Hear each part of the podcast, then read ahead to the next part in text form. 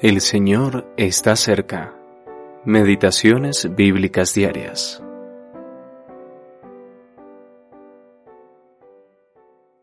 Ambos hicieron pacto delante de Jehová, y David se quedó en Ores, y Jonatán se volvió a su casa.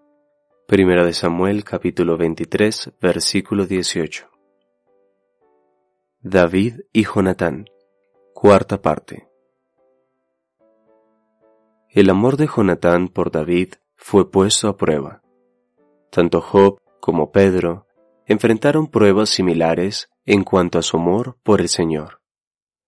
La prueba de Jonatán requirió que saliera de su casa para estar con David. Él fue y fortaleció la mano de David en Dios.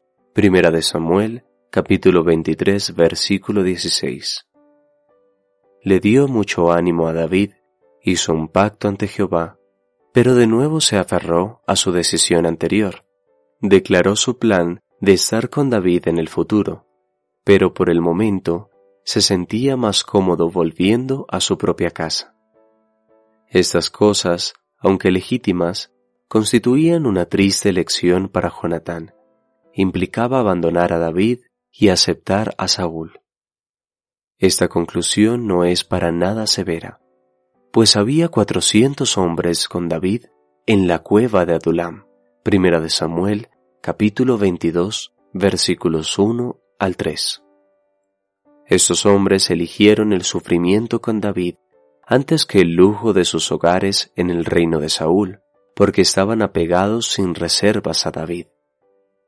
Este es el lugar para todos los que aman a David, la separación de todo lo que representa el primer hombre y la asociación con el hombre conforme al corazón de Dios.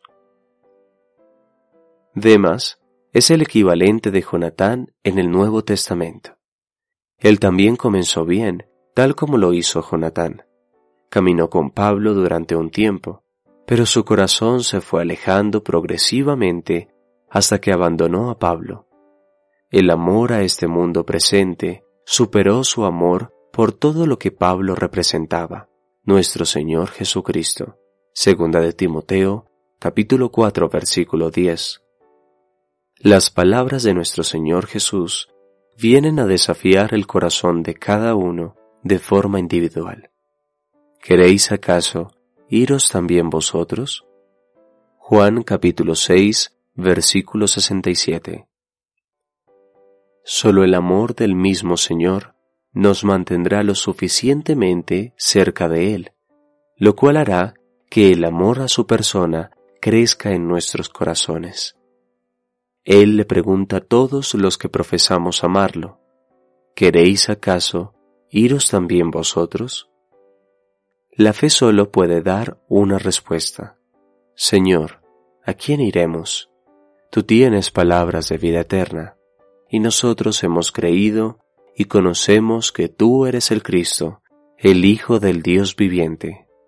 Juan capítulo 6, versículos 67 al 69. Handley Hall